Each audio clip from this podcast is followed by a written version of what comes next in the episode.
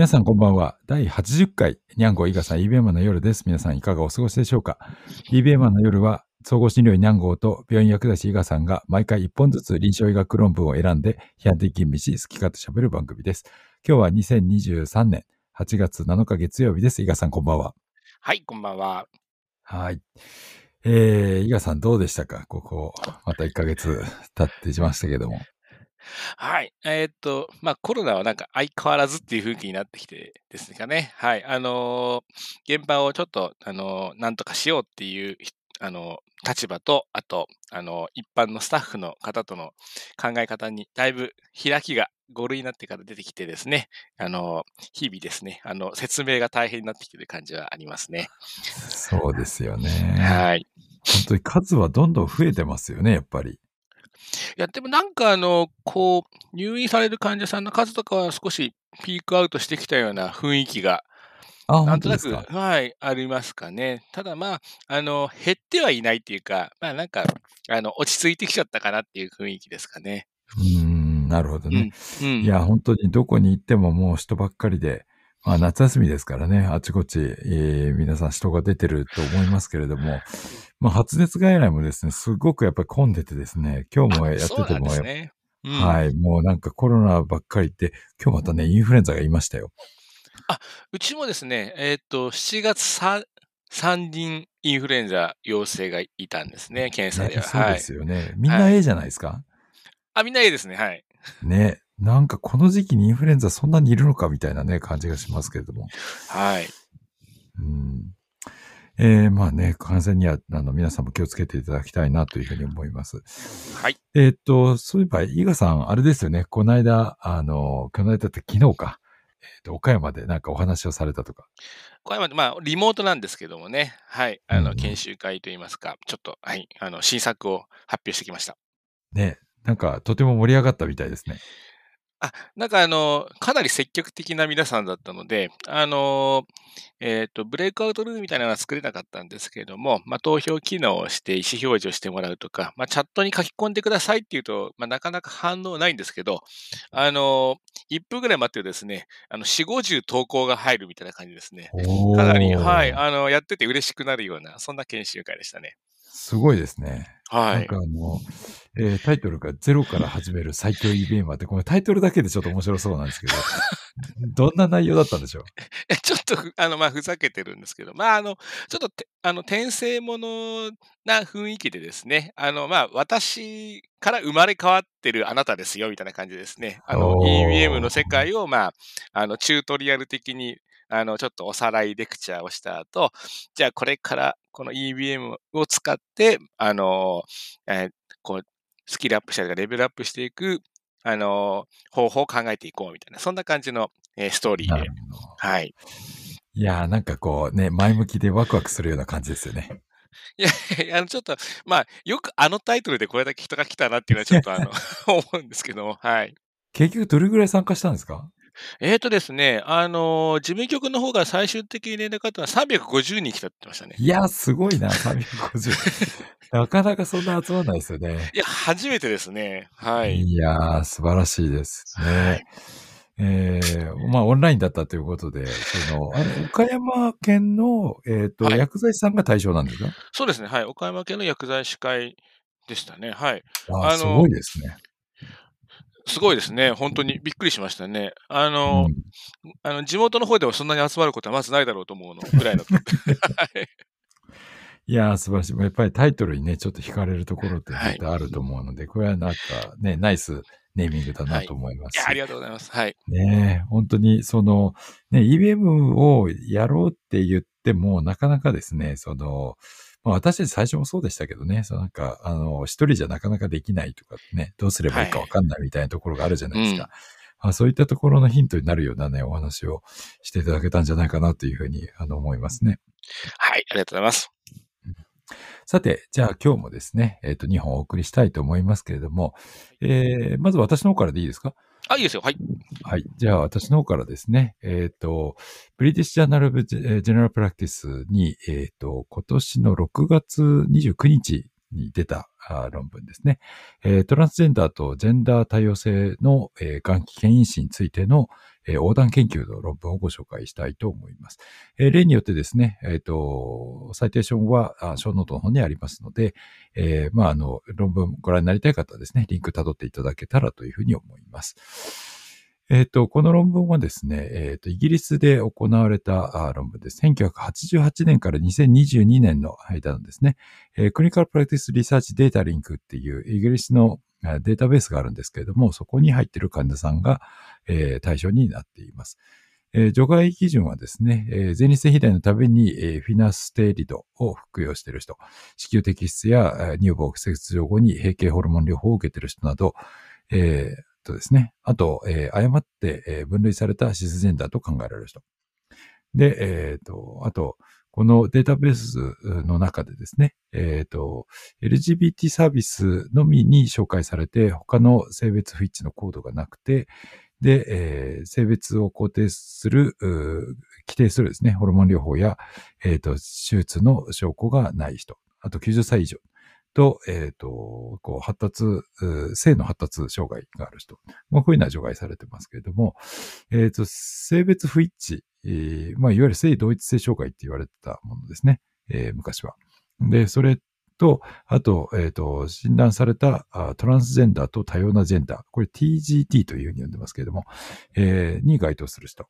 と、えー、そういったですね、え、ー、と、性別不一致はなくてですね、えー、いわゆるシスジェンダーの男性、シスジェンダーの女性、それぞれですね、え、ー、と、その、えー、この、えっ、ー、と、暴露群の方のその性別不一致の診断時の年齢と、えー、診断不一致の診断年の、でマッチングしてですね、それぞれ、まあ1対20で、えっ、と、取ってきたと。いうのの比較をしたというものですね。アウトカムは、癌のリスク因子である喫煙、飲酒、肥満、HIV 感染、B 型肝炎、C 型肝炎の感染、脂質上昇、糖尿病、まあ、こういったものが、検討されました。で、えっ、ー、と、まあ、この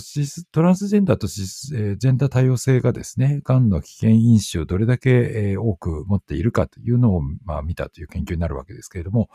えー、批判的意味はですね、え、抽出バイアスっていうのは、これはあの、データベース全員を、用いているわけではなくてですね、このコホートの中から性別不一致の人と、それに対して、えー、まあ、20人ずつ個別にマッチングした、えー、シーズジェンダー男性とシーズジェンダー女性ということなので、えー、まあ、抽出バイアスは、あまあ、存在するだろうというふうに思われます。マスキングに関してはですね、性別不一致をマスキングすることは不可能なので、えー、がんリスク因子の調査をするのに、性別の不一致があるかどうかということは、えー、まあ明らかになってしまっているという状態です。行楽因子の調整に関してですね、対象選択の際に性別不一致診断時年齢と性別不一致診断年でマッチングはしましたけれども、それ以外の大量解析は基本的には行われませんでした。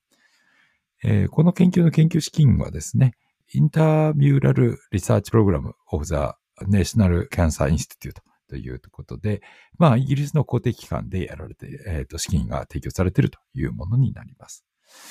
結果ですけれども、え、トランスジェンダーと多様なジェンダーに該当する人は6603人ですね。そのうちトランスマスキュリンといってですね、出生時に割り当てられた性別は女性だけれども、えー、自分に女性性に比べて男性性を感じるという人。これですね。これが3258人で、これ平均年齢が30.2歳ですね。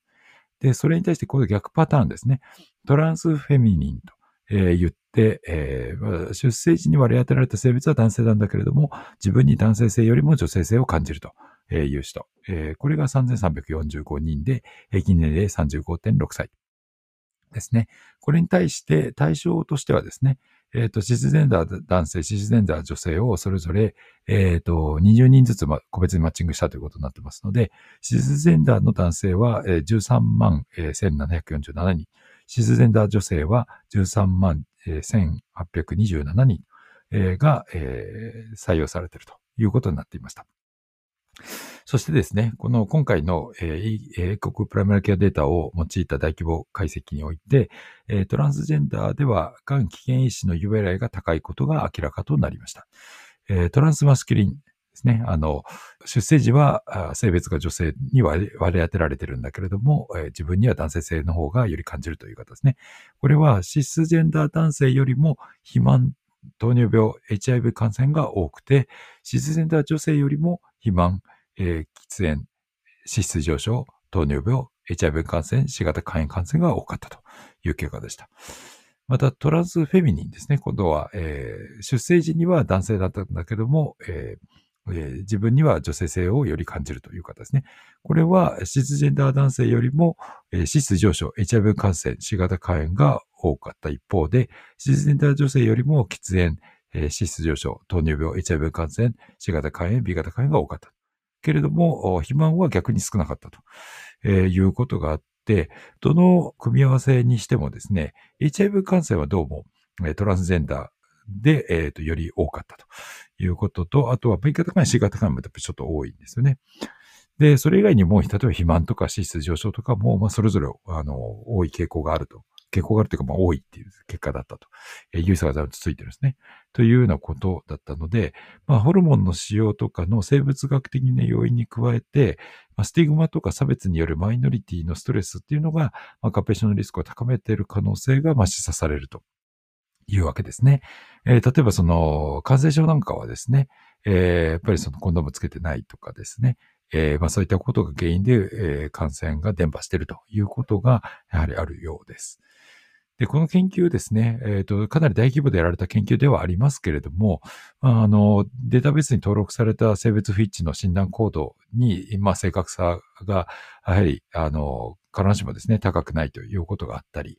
えー、あるいはですね、性同一性障害っていうのは非常に多様なものですけれども、今回はこのトランスマスキリンとトランスフェミニンしかま検討されてないと。いうことが限界になるかなと思います。あとはですね、アウティングをしない、してない人とかですね、あるいはあ医療従事者に積極的にこう情報を開示しない人も当然いますし、あと、データベースに、えーと、社会経済的状態とかですね、えー、あるいは人種民族とか、あるいは所得水準とか、えー、身体活動、移民状況などの重要な娯楽因子は調整されていないというところが、まあ、あの、実際にですね、結果をどう変えるかというところは、まだわからないところであります。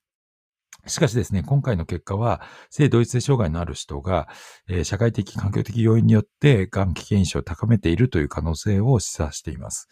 えー、性同一性障害のある人には、社会的差別や心理的差別のみならず、制度によるですね、スティグマに起因する、えー、マイノリティストレスが存在しているということがありますよね。えー、つまりその法律でですね、えー、こういった人たちがその医療機関のサービスにですね、なかなかかかりづらいということが実際にあったりするということがありますので、まあ、プライマリケアではですね、そういったまあスティグマとかですね、えー、そういったストレスが存在するということを認識しつつですね、えー、性同一性障害ががん危険因子のリスクの一つになっているということをですね、まあ、前提とした上でスクリーニングとか行動変容への介入、あるいはカウンセリングにつないでいく必要があるんじゃないかなというふうに、えー、思いました。ということで、えー、私の方からは以上です。はい、ありがとうございます。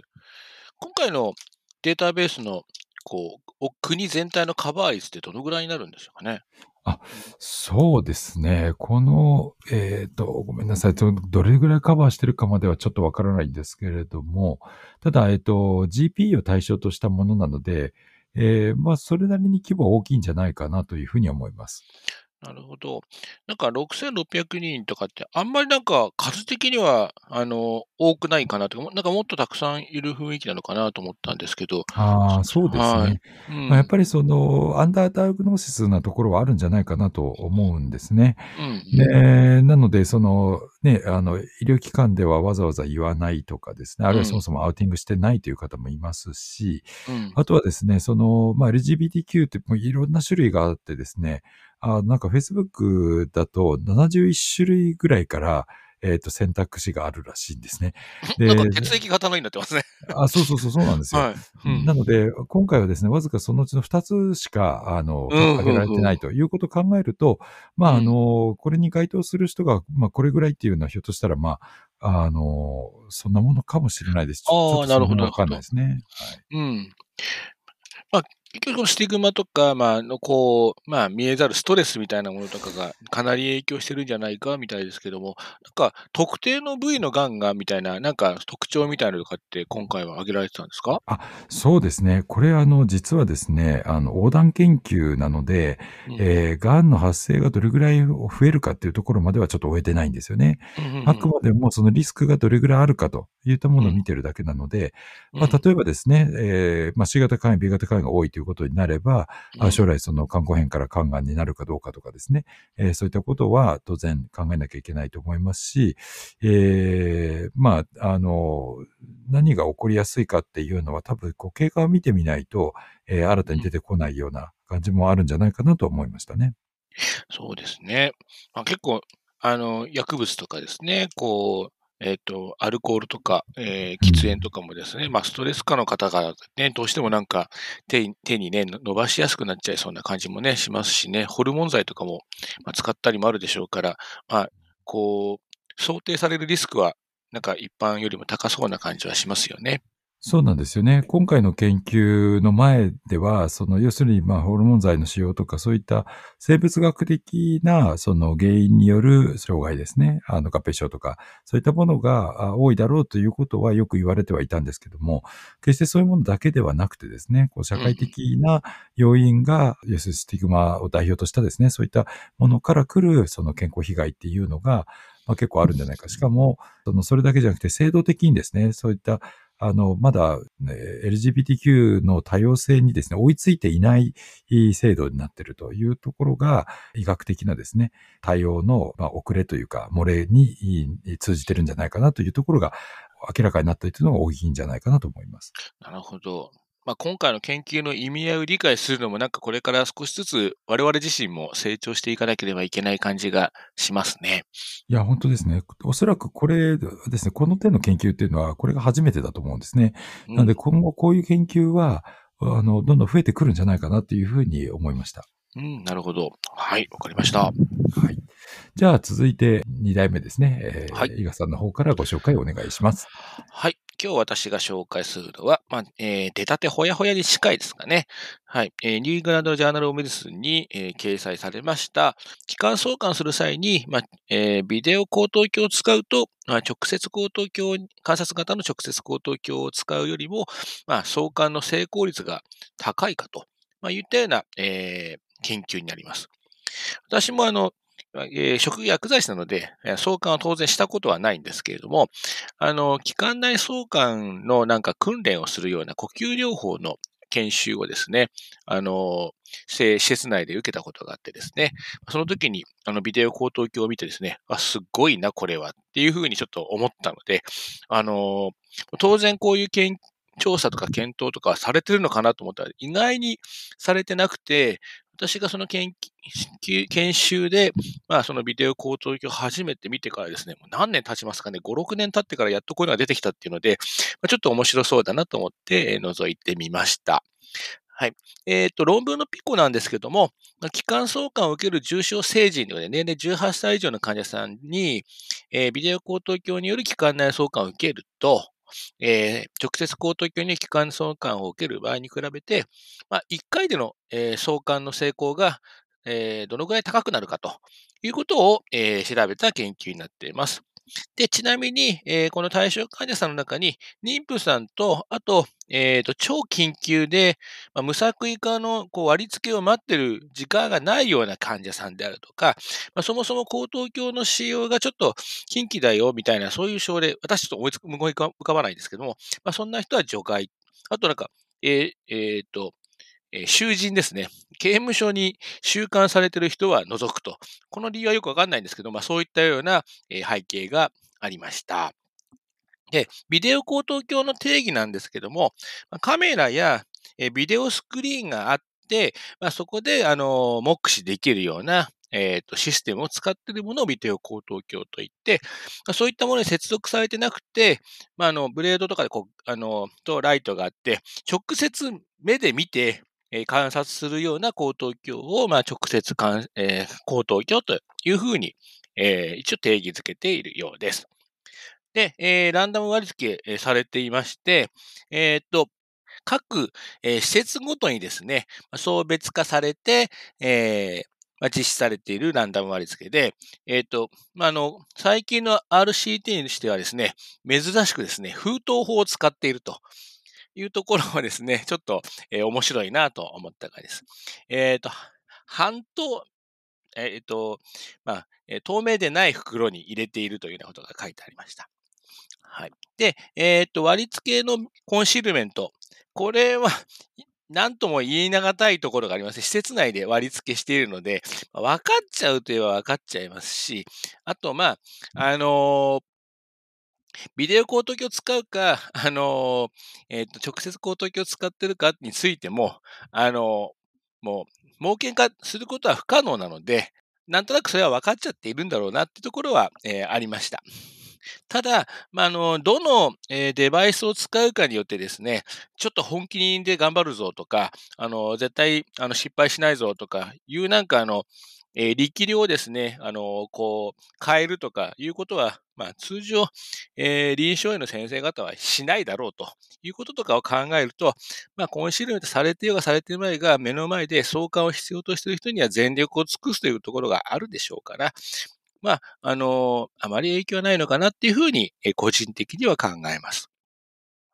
で、えっ、と、割り付けの後のベースラインですね。えーまあ、均等に、えー条件が揃っていたかっていうことなんですけれども、えっ、と、若干ですね、これはあの、割り付けについては、えっ、と、患者さん側の要因と、えっ、と、オペレーターでは術者側の要因というので、えっ、と、はい、バえベースラインのあの背景がですね、2つあるというところがちょっと、あの、面白いあの研究になっています。患者さんの要因としてはですね、えっ、と、直接口頭鏡で女性の割合が2%ほど多い。あと、人種構成も若干異なるというような感じはありますが、解剖学的に、まあそういった性別によって相関の困難度が違うとかいうことがあるんであれば影響するかとは思うんですけども、まあ、例えば、まあ、えっ、と、白人とアジア人で相関のあの難易度が異なるよというようなことって、まあ、そんなにあるのかなとかいうところとかが思うので、まあ、これら辺は影響がなさそうかなというふうに思いました。で、相関前の心停止の割合が直接交通が少し2、3%程度多い感じかなというところがありました。で、えーと、10社が感じるであろう、この相関の困難さっていうような項目については、両軍で大きな違いはなかったので、まあ、あまりこの背景史でどうこうっていうこととかは、あまりあの変わんなかったのかなと思います。あの、その後の何か生存率がどうだとかいうことであれば、もうちょっと細かく見ることもあるんでしょうけど、まあ、相関がうまくいくかどうかだけの点に、えー絞っているので、まあ、そんなに影響はないのかなというふうに思いました。で、術者側の要因としてはあまり差はなかったです。ただ、え使用器具については、まあ、施設ごとにもあの採用のものがちょっと違うとかいうことがあるでしょうから、まあ、少し差はあるんでしょうけども、これは元々の研究デザインでも許容されている、えようなものなので、それほど影響はないかなというふうに、え思いました。で、項目分類といって、あのー口頭鏡で、えーどのぐらいこう生態が見えるかっていう分類ですね。まあ、これについては若干の違いが認められていましたけれども、あの、相関の困難さについての、まあ、実感については差がないというところがあったので、まあ、あまり影響値としては、あの、えー影響ないのか、あの、大きくないのかなっていうふうに、えー感じました。で、一応 ITT はされています。で、あのー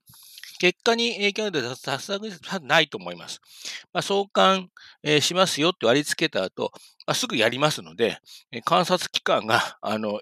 1年とかいうこともないので、まあ、あの、ものの、えー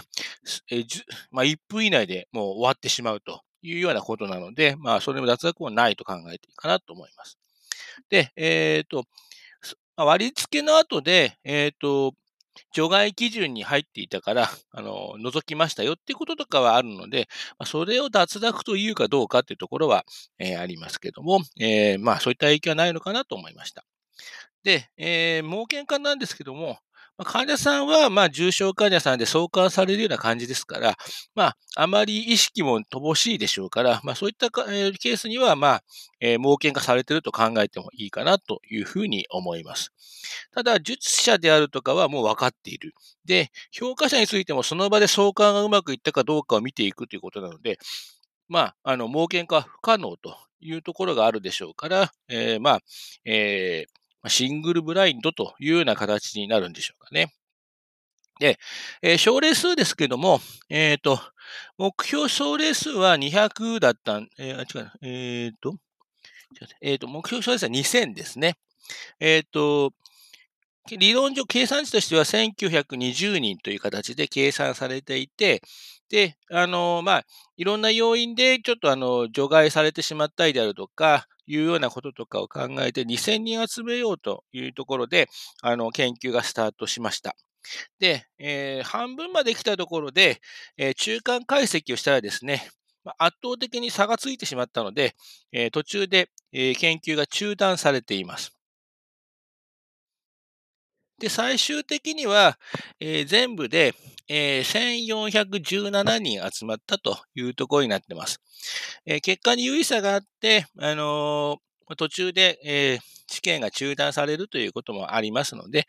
はい、十分、えー、症例数は、えー、確保されたというふうに考えてよろしいかなというふうに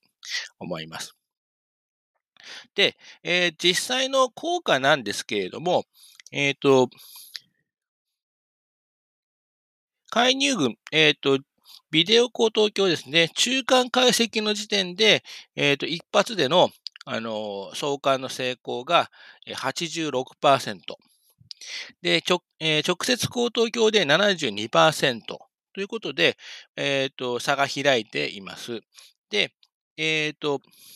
リスク比ってなるんですかね。どのぐらい成功増えるよっていう形でいくんですと、1.19なので、えー、だいたい20%ぐらい、あの、ビデオ口頭鏡した方が、まあ、一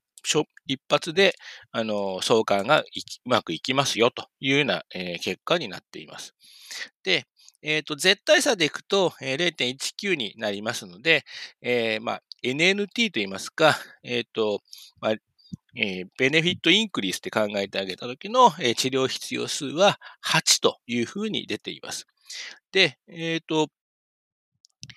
エントリーした患者さん全員でという形で、まあ、計算してあげると、えー、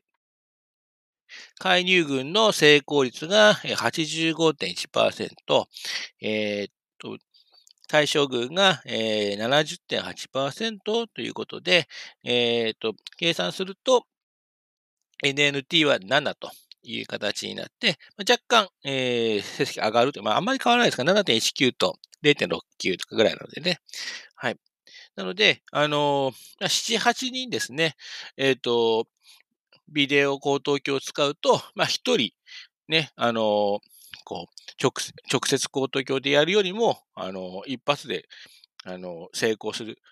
えー、人が増えるというような形になるかなというふうに思います。で、その他の、えー、まあ、えっ、ー、と、まあ、セカンダリーエントポイントとかの、えー、ところとかをですね、少し眺めてみると、まあ、相関中の重篤な合併症であるとかは特に差はなく、えー、末梢酸素飽和度の低下も、えー、差はないと。で、収縮血圧の低下も差はないということで、まあ、あのー、まあ、相関の、あの、主義の間に何かこう、患者さんの急変がより進んでしまうような状況であるとか、いったこととかは、まあ、特にあの両軍で差はなかったというふうに、えー、思われます。で、死亡に至らない心停止はビデオ口頭鏡で2人、直接口頭鏡は0ということがですが、まあ、亡くなってしまった心停止がビデオ口頭鏡で1で、直接口頭鏡で3といった形になっています。まあ、ちょっとあの死亡に至ったか至らないかだと、なんか違うなって感じもするんですけども、まあ、心停止してしまうような患者さんだっていうふうな形で考えてあげると、まあ、数としては一致しているというふうになっています。で、えー、相関までの、時間ですけれども、えーと、ビデオ口頭鏡では中央値で38秒、直接口頭鏡では46秒ということで、まあ、10秒弱ですね、えっ、と、え、差が出ていると8秒ですか。あえー、46、そうですね。はい。えっ、ー、と、8秒差が出ているという形になっています。このあの救急の、まあ、送還を待っている、えー現場で8秒っていうのが、まあ、どのぐらいのインパクトがあるのかっていうのはちょっと想像しづらいところであるんですけども、まあ、短い方がみんな安心するかなというふうに思うので、まあ、これについては、まあえービデオ高等教に、まあ、軍配が上がるのかなというふうに思いました。で、えっ、と、まあ、1回目での送還となりますけれども、まあ、あの、無事で広げたいとか、そういった、こう、いろんな、こう、主義を全部含めての、え1回というふうに数えているみたいで、ま、そういうのなくて、まあ、すぐに、え管を入れてっていうことの、え成功っていうことで見てあげると、ビデオ高等教だと90.3%、90.3%、直接高等教は77.3%ということで、ま、圧倒的にここは差が出てきている感じがありました。で、えっ、と、機関内送還の失敗の理由としては、あの、ビデオ高等教と、えっ、と、直接高等教で差が生じていたなっていうふうに見えたのは、まあ、生態が十分に見えなかったというところが、あの、ビデオ高等教ではそれほど多くなくて、えー若干、えっ、と、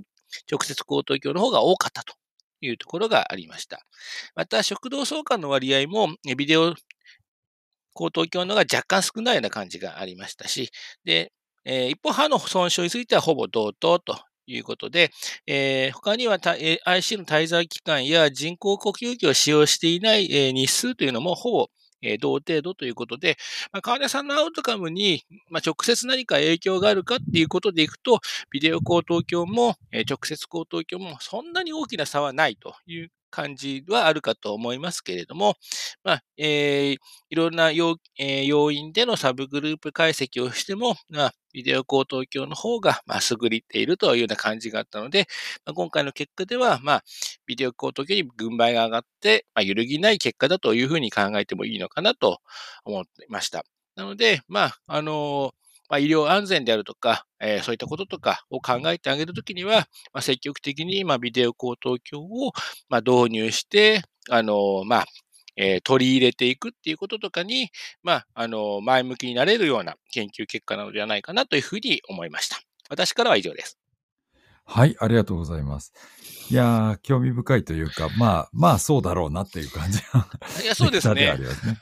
まあ多分誰が見てもそうだろうなって思うんですけど、その誰が見てもそうだろうなっていうのが、今まで研究が出てなかったっていうのがちょっと驚きですよね。そうですね。確かはいに確かに。そうですね。うん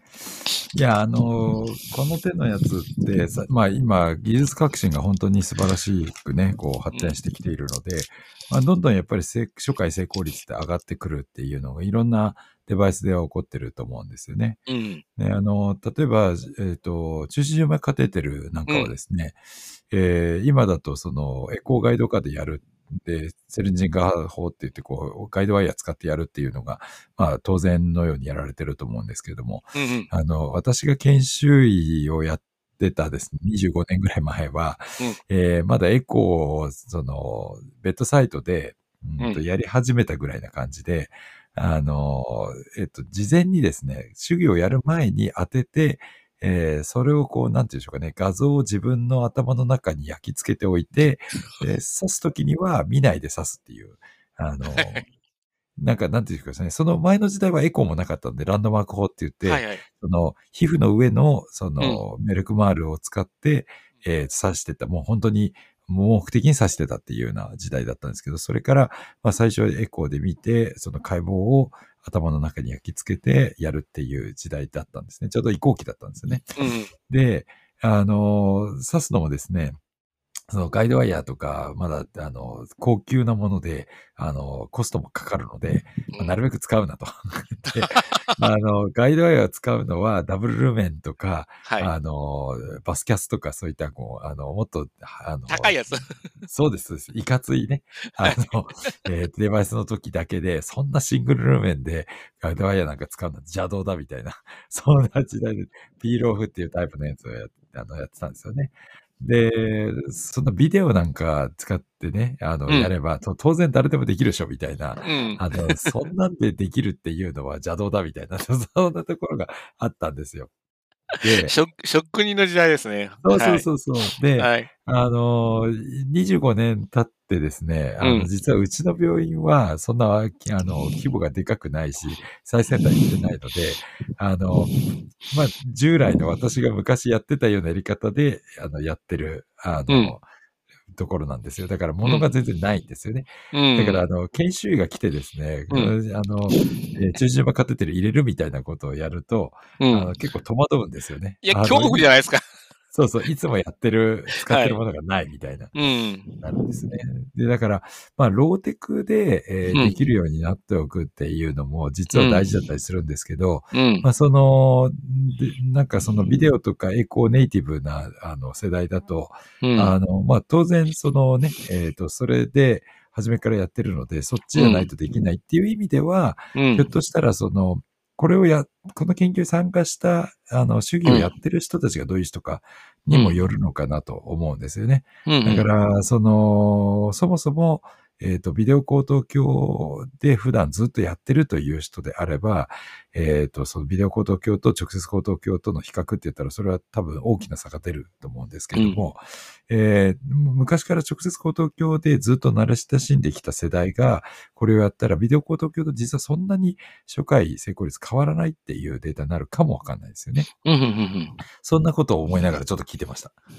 あ若干、ビデオコート教の慣れる方が多そうな感じの、あの、うん集団でしたかね。はい。そうそうそう。それはね、うんそうすると、うん当然そっちの方が早いに決まってるでしょっていううね。ん。あのあ、普段からですね。はい。そうそうそう、慣れてるのでうんね。なので、まあ、あの、全体的な流れとしては当然ね、やりやすい方でやるっていうような流れにだんだんなっていくのは当然なので、あの、そこはもう、あの、技術革新の、あの、メリットを享受するっていうところでいいとは思いますけれどもね。なんかもう採血とか一発で成功してほしいなとか、こうちょっと。ありますよね。うん。なんかあの、自動採血機があるので、あの、見ましたよね、昔あの、はい。Facebook とか流れてましたけど、あれもあれで怖いですけどね。あの、ちょっと待ったっていうのが効かないっていう、あもう確かに有無を言わさず刺されちゃうみたいな。いや、だって成功率100%だもんって言われても、うんちょっと嫌ですよね。確かに。そうなんです。ちょっとその辺はね、あの、まあ、どこまで今日は許容できるかっていうところにもよるのかなと思いますけどね。はい。ということで、今日も2本お送りしてきましたけれども、えー、伊賀さんの8月はどんな感じのスケジュールですか？えーっと、うん夏休みをいつ取ろうかなっていう感じですかね。はい。うんううんん。特段あのー理由はないんですけどね。はい。うん。なんか、あの、まとめて取る派ですか？それとも、こう、ちょこちょこ少しずつ休む派ですか？いや、前はですね、こう、まとめて休んでですね、こう、普段、あの、自分の、こう、なんていうかね、あの、いない時に大変でしょ？っていうのを、こう、あの、アピールしたいなと思ったんですけど、意外に、あの、誰も困らないっていうことがですね、あの、もう10年ぐらい前ですけど、あの そうそうそうあの、自分が思ってるほど周りは困らないんだなっていうのがね、こう、あの、わ分かったので、あの、適当に取るようにしてます。なるほどね。はい。確かにそういうのありますね。はいこう、あの、私の方はですね、なんかまとめて取るとですね、完全に浦島太郎になるのと、うん。あの、ま、まとめて、あの、外来休むことになると、その前後の週にしわ寄せが来るんですよね。あ、確かに。はい。なので、うん結構ね、大変で、うんなかなかちょっとまとめてえー休みを取るのは、かえって自分に対して負担が大きくなるんじゃないかって思って、ちょこちょこ取るのもいいなっていうふうには思ってますね。なるほど。働き方改革にならないわけですね。まとめて取るね。そうなんです。そうなんです。うん全然、その後からね、あの、ツケが回ってくるみたいな感じになるほど。はい。というので、まあ皆さんはね、どういう夏休みでお過ごしになりますでしょうかね。さて、えーそういうことで今日も2本お送りしてきました。皆さんいかがでしたでしょうか、えーリスナーアンケートぜひね、ご協力いただければと思います。リスナーアンケートはショーノートにあります。えー月1回配信しています。あの、今回ですね、7月にやる予定がちょっと7月学会とか、あの、あったもので、えーちょっと遅れてしまいまして、8月食い込んでしまいましたけど、今月もう一回、あの、収録して配信したいと思いますのでね、あの、また聞きに来ていただけたら嬉しく思います。えー本番組はアンカー、Apple Podcast、Spotify、Google Podcast などで配信していますので、ぜひフォローをね、えーしていただけたらと思います。えーそれでは皆さん最後までお聞きくださりありがとうございました。また今月ですね、お会いしましょう。さよなら。はい、さよなら。